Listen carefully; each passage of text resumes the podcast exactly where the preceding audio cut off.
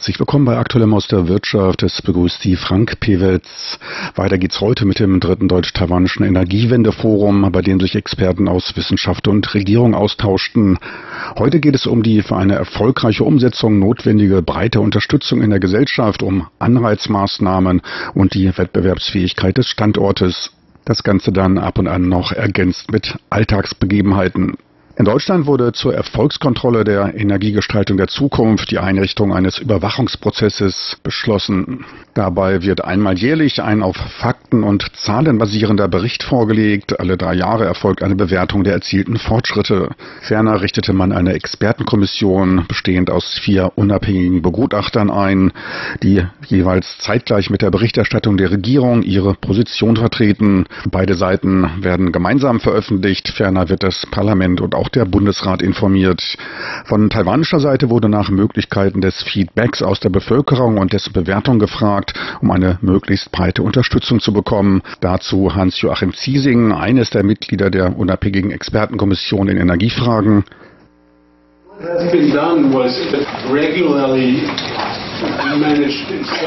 Wir führten regelmäßig Umfragen unter der Bevölkerung durch, stellten verschiedene Fragen, wie sie den Energiewandel bewerteten und bekamen dadurch ein Gefühl für die öffentliche Stimmung.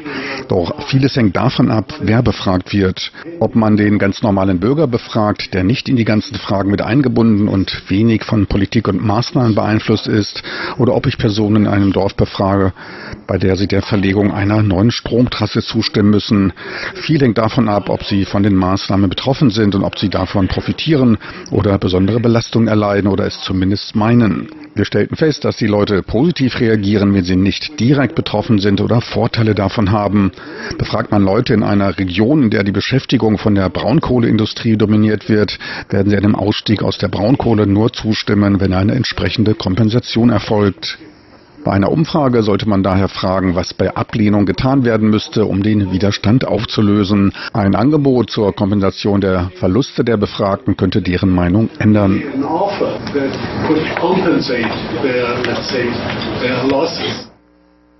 Auch in Taiwan sind schon mehrfach Widerstände zu verzeichnen gewesen. Nach der Nuklearkatastrophe von Fukushima zum Beispiel 2011 bildete sich eine Anti-AKW-Bewegung heraus, welche die AKW-freundlichere Vorgängerregierung unter der KMT-Partei mächtig unter Druck brachte und diese dann letztlich dazu brachte, Zustimmung für ein Referendum zu geben. Dies wurde dann wegen Fragen zur Modalität der Durchführung verschleppt.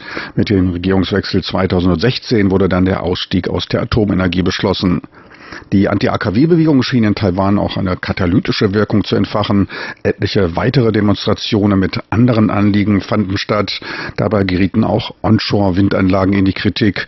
Man beklagte sich über die Geräuschbelastung und gesundheitsschädliche Vibrationen im unteren Frequenzbereich. Ein weiteres Beispiel. Schon seit Jahren wird das Inselarchipel Penghu als der perfekte Standort für Windkraftanlagen angepriesen. Ein Ausbau gefordert. Zurzeit drehen sich dort lediglich vier Turbinen. Turbinen.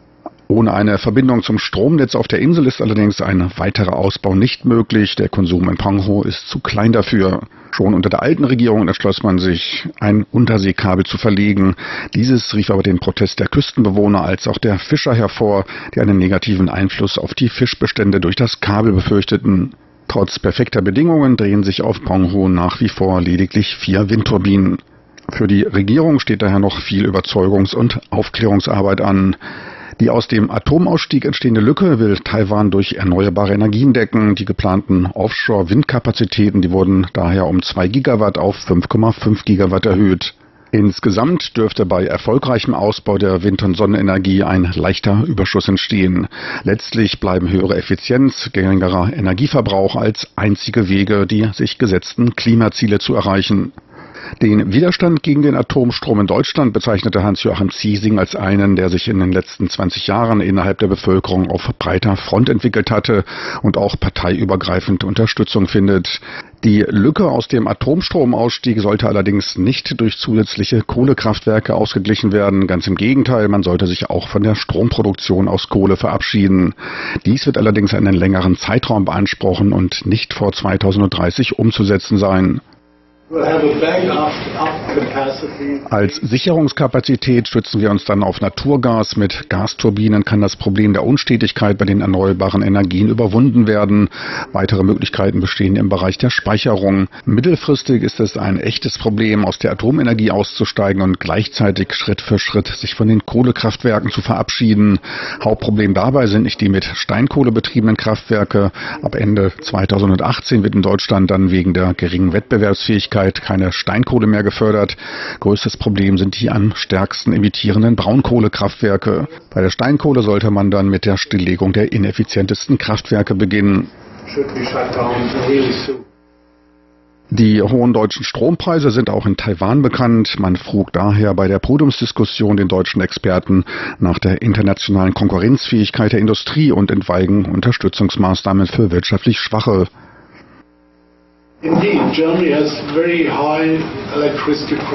Deutschland hat in der Tat sehr hohe Energiepreise, hauptsächlich für den Wohnbereich und kleinere Unternehmen.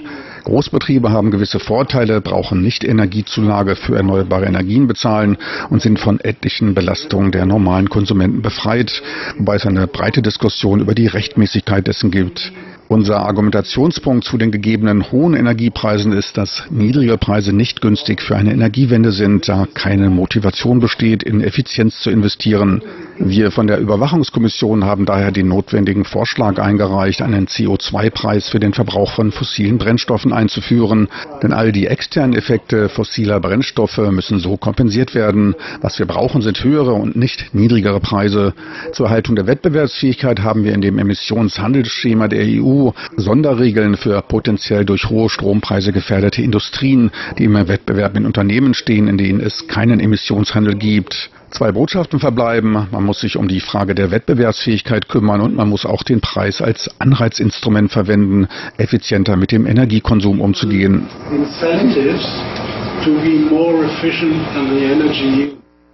Hohe Preise dürften für Taiwans Öffentlichkeit allerdings ein nur schwer zu vermittelndes Argument sein. Der Ausschluss bestimmter Unternehmen von den Kosten der Energiewende dürfte bei der insgesamt recht unternehmerfreundlichen Haltung jeglicher Regierung weniger Probleme bereiten. Dass mit der Energiewende die Preise steigen müssen, ist allerdings leicht zu errechnen.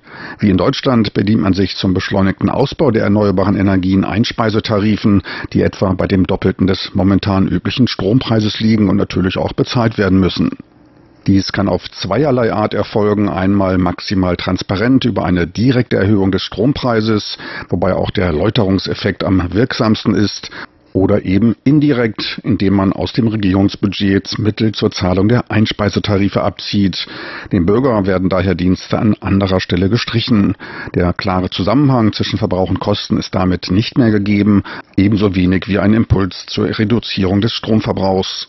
2016 nach dem Regierungswechsel wurde nach der Verkündung des Atomausstiegs und der Energiewende von Medien die Frage nach einer Preiserhöhung vorgebracht. Präsidentin Tsai Ing-wen gab an, dass dies nicht über höhere Preise erfolgen soll. Seitdem findet auch über diesen entscheidenden Punkt in den Medien keinerlei Diskussion mehr statt. Als ich auf dem Forum einen neben mir sitzenden Journalisten nach dem totalen Ignorieren der Preisfrage in den Medien fragte, das Thema ist verboten. Noch drängt es nicht. Bemerkbar werden sich die zu zahlenden Einspeisetarife erst ab Ende 2020 machen, wenn die ersten Offshore-Windkraftanlagen mit einer Kapazität von 700 Megawatt Strom in das Netz einspeisen. Auch die Erweiterung der Solarenergie dürfte dann Fortschritte gemacht haben.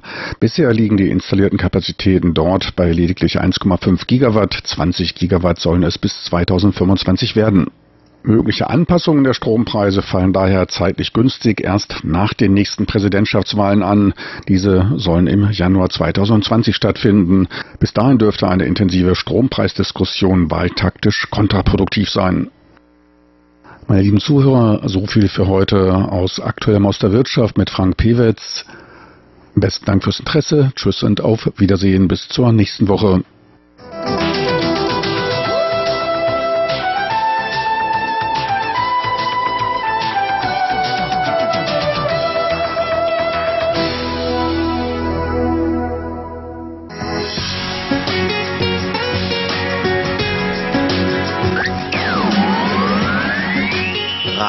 Taiwan, international aus